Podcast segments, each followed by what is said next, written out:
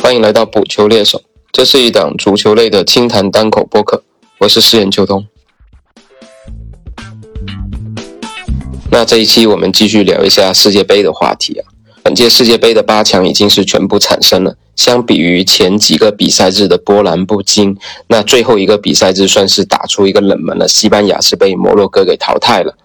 而葡萄牙跟瑞士的这场比赛打出了惊人的六比一的比分呢。相信很多球迷一觉醒来都会被这个比分给吓到了，可能第一反应还会顺便看一下，哎，C 罗进了几个球？结果一看，没想到 C 罗连首发名单都没进，而顶替他出场的二十一岁小将拉莫斯却完成了一个帽子戏法。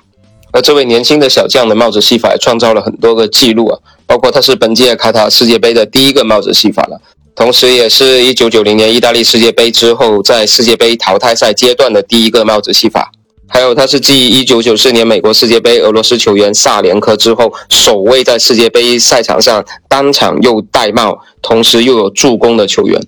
另外还有一个记录也是蛮神奇的，他是继二零零二年德国的克罗泽之后，第一位在世界杯赛场上第一次首发就完成帽子戏法的球员。看来这个亚洲是前锋一鸣惊人的福地啊！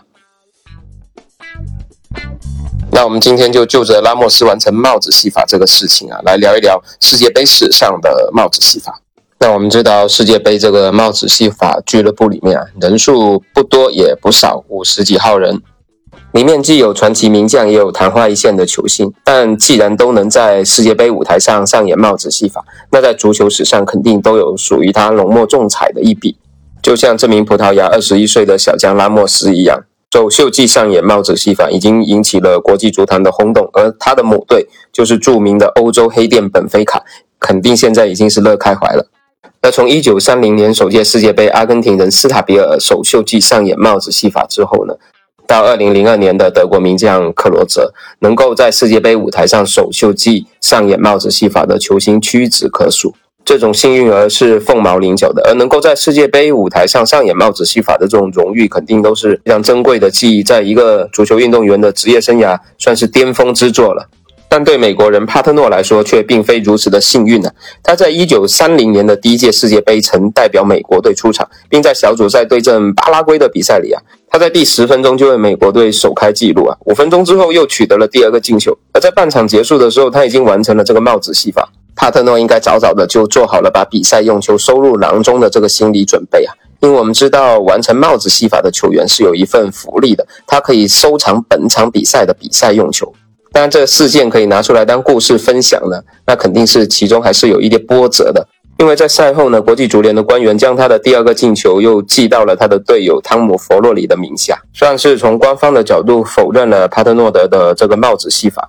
而我们知道，在一九三零年呢，媒体的报道相对是比较滞后的嘛，美国的媒体几乎没办法提出任何的这种证据去支持，因为他们既没有现场报道，也没有任何的电视直播的证据能够去证明帕特诺德第二个进球的合法性。而在两天之后呢，我们之前提到的阿根廷前锋斯塔比尔，就在阿根廷以六比三战胜墨西哥队的比赛里啊，完成了自己的帽子戏法。而这个帽子戏法也成为世界杯官方认证的首个在世界杯赛场上出现的帽子戏法。但帕特诺德的故事还没有结束啊，因为我们知道美利坚人民都是特别崇尚追求这种公平公义的，所以他们一直在为这个进球去做一些申辩。其中一位美国足球历史学家克林塞尔就功不可没。他在一九九零年接手了帕特诺德这个案子，然后整整花了十几年，一直在找证据，并且去国际足联那里申诉游说，而直到二零零六年，国际足联终于在官方承认了帕特诺德这个帽子戏法的一个合法性。但是不幸的是，帕特诺德并没有在生前就享受到官方对他这种成就的认可，因为他在一九七四年就去世了，享年六十九岁。但至少通过大家的努力，让他现在可以记录在世界杯的史册。那他不仅仅是世界杯赛场上第一个完成帽子戏法的球员，也是唯一一个完成帽子戏法的美国球员啊！在包括本届卡塔尔世界杯在内的二十二届世界杯里面里。一共上演了五十三次帽子戏法，其中德国是最多的，有七个帽子戏法，远远超过紧随其后的第二和第三名。那第二、第三名是阿根廷和匈牙利，他们都是有四个帽子戏法。而德国所取得的这七个帽子戏法是由六个不同的德国球员完成的。从1934年埃德蒙·柯南在对阵比利时的比赛里21分钟完成帽子戏法，到2014年托马斯·穆勒对葡萄牙比赛里完成的帽子戏法，从这个角度而言，德国人绝对是世界杯赛场上最会戴帽子的球员了。那说起德国球员，肯定离不开德国的传奇名宿盖德·穆勒，轰炸机盖德·穆勒。他是仅有的四位在世界杯赛场上上演过不止一次帽子戏法的球员他在1970年的世界杯，曾经在三天内完成两个帽子戏法，分别是对阵保加利亚和对阵秘鲁的比赛里，都攻进了三个球。当然，盖德穆勒并不是唯一一个在三天内上演两次帽子戏法的球员。在十六年前，匈牙利前锋科基斯就完成过这样的壮举了。当时是在一九五四年的世界杯啊，科基斯在九比零击败韩国的比赛里就攻进了三个进球，然后在三天之后八比三击败西德的比赛里又打进了四个进球。而在四年之后，一个世界杯史上的绝对传奇出现了，就是法国人方丹呢，在瑞典世界杯上上演了两次帽子戏法，同时是以十三个进球成为金靴奖，而这个进球记录至今也是尘封未被打破。而在世界杯舞台拥有多次帽子戏法的这些球员里面呢，我相信有一个人大家会非常的熟悉，特别是八零后的球迷啊，那就是阿根廷的战神巴蒂斯图塔了。他是唯一一位在两届世界杯都上演过帽子戏法的球员。